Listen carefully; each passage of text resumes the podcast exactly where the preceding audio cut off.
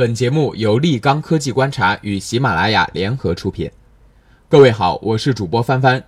今天为大家推荐的文章题目为《为什么芜湖小笼汤包世界第一》。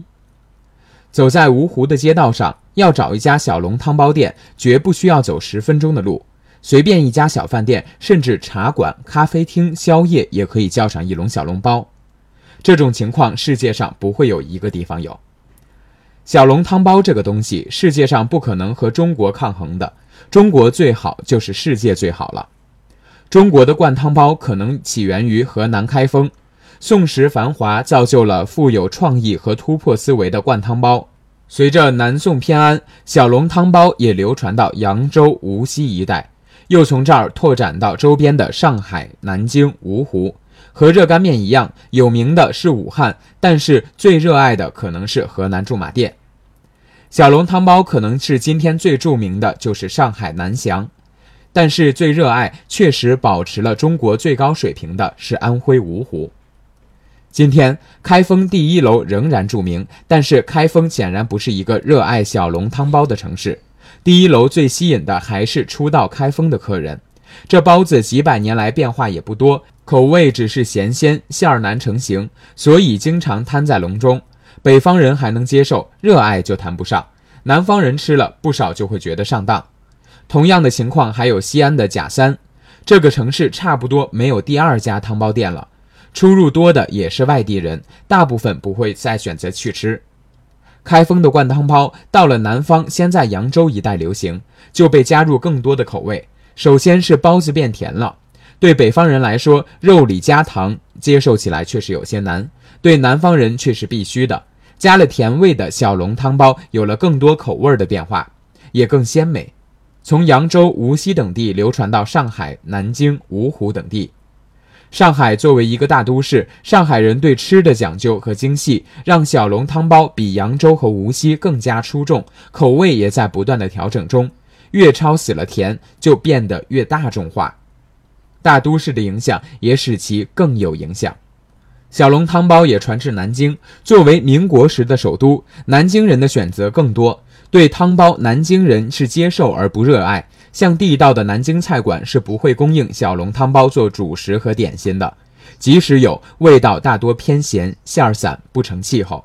不过，随着国民党在大陆失败，南京逃到台湾的人在台湾却把小笼汤包做成很有气候。鼎泰丰终于把小笼汤包做出了有国际影响力的小笼汤包。点水楼又是后起之秀，不但老一辈台湾人喜欢，日本游客也非常受欢迎。芜湖小笼的起源应该是从扬州传入的。这个沿江城市，一方面联合了徽文化，另一方面又和淮扬文化交通，当地菜品也是融汇了徽菜和淮扬菜。这个地方物产丰富，山珍河鲜，南方菜蔬丰富，人民就更多的关注饮食，讲究而精细。小笼汤包到了芜湖，就有了更多的改良。